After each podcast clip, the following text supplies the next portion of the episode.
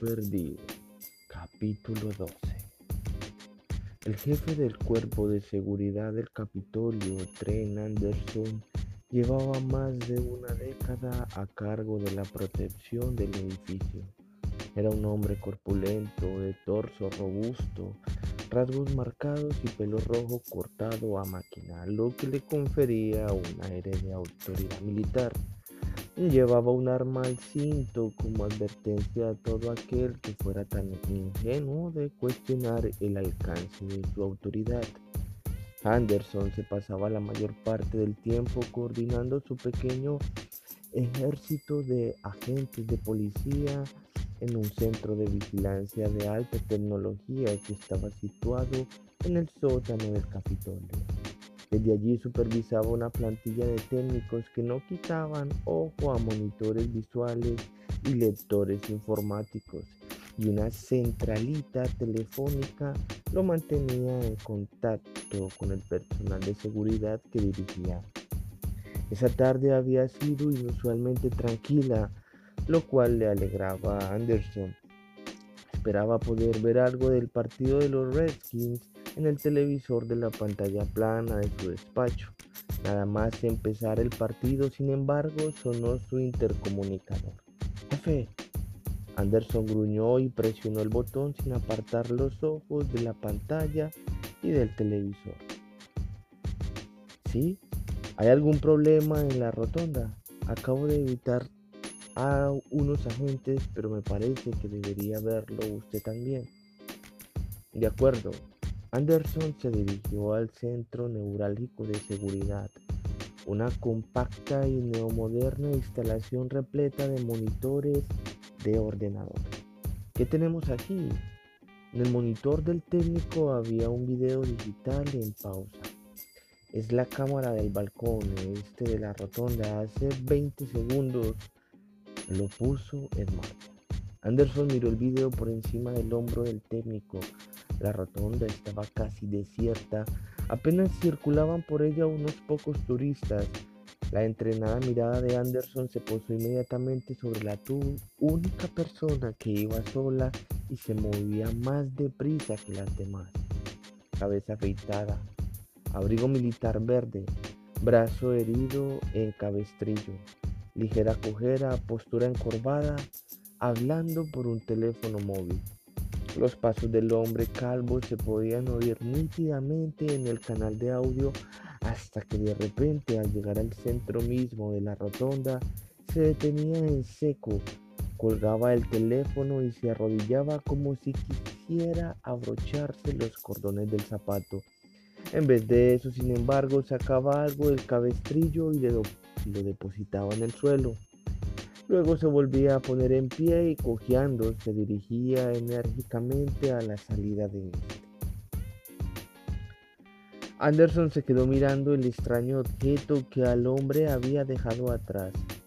¿Qué diablos? Medía unos 20 centímetros de alto y se mantenía vertical. Anderson se inclinó para acercarse a la pantalla y entornó los ojos. No puede ser lo que parece. Mientras el hombre calvo se marchaba a toda prisa, desapareciendo por el pórtico este, se podía oír como un niño pequeño que andaba cerca decía, mamá, ese hombre ha dejado algo en el suelo. Luego se acercaba al objeto, pero de repente se detenía de golpe. Tras un largo y petrificado instante lo señalaba y soltaba un grito ensordecedor. Al instante el jefe de seguridad dio media vuelta y se dirigió corriendo hacia la puerta vociferando sus órdenes. A todas las unidades busquen al hombre calvo con cabestrillo y deténganlo ahora. Anderson miró al jefe y salió a toda velocidad del centro de seguridad subió de tres en tres los peldaños de la gastada escalera según las imágenes del canal de seguridad, el hombre calvo había salido de la rotonda por el pórtico este. La ruta más corta para salir del edificio lo llevaría por el pasillo este-oeste que tenía justo enfrente. Puedo interceptarlo. En cuanto llegó a lo alto de la escalera y dobló la esquina, Anderson inspeccionó el tranquilo vestíbulo que tenía ante sí. Una pareja de ancianos deambulaba a lo lejos, cogidos de la mano más cerca, un turista rubio con un blazer azul leía una guía y estudiaba los mosaicos del techo que había fuera de la Cámara de Representantes. Perdone, señor, el espectro Anderson mientras corría hacia él. Ha visto a un hombre calvo con el brazo en cabestrillo. El hombre levantó la mirada del libro con expresión confundida. Un hombre con cabestrillo, repitió Anderson con más firmeza. ¿Lo ha visto? El turista vaciló y se volvió nerviosamente hacia el extremo oriente del vestíbulo.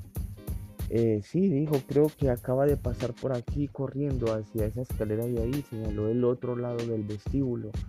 Anderson cogió su radio y gritó por ella sus órdenes. A todas las unidades, el sospechoso se dirige a la salida sureste. Vayan allí. Volvió a guardar la radio y sacó el arma de su funda al tiempo que echaba a correr hacia la salida. Treinta segundos después, en una tranquila salida del lado oeste del Capitolio, el fornido hombre rubio con el blazer azul salía a la noche, saboreando el húmedo frescor nocturno con una amplia sonrisa. Transformación. Había sido tan fácil. Hacía apenas un minuto había salido cojeando de la rotonda atraviado con un abrigo militar. Tras ocultarse en un recoveco oscuro se había quitado el abrigo quedándose únicamente con el blazer que llevaba debajo. Antes de abandonar el abrigo militar había cogido una peluca rubia del bolsillo y se la había ajustado bien a la cabeza. Luego se había erguido, había extraído del blazer una delgada guía de Washington y había salido tranquilamente del hueco con un andar elegante. Transformación. Ese es mi don. Mientras sus mortales piernas lo llevaban hacia la limusina, Malak arqueó la espalda y echó los hombros hacia atrás. Irguiendo su metro noventa de estatura, respiró profundamente dejando que el aire llenara sus pulmones. Sintió como el fénix que llevaba tatuado en el pecho extendía sus alas. Si conocieran mi poder, pensó mientras contemplaba la ciudad, esta noche completaré mi transformación. Malak había jugado bien sus cartas dentro del edificio del Capitolio. Había mostrado reverencia a todos los antiguos protocolos la antigua invitación ha sido entregada. Si Landon todavía había caído en, en cuál era su papel allí esa noche, pronto lo haría.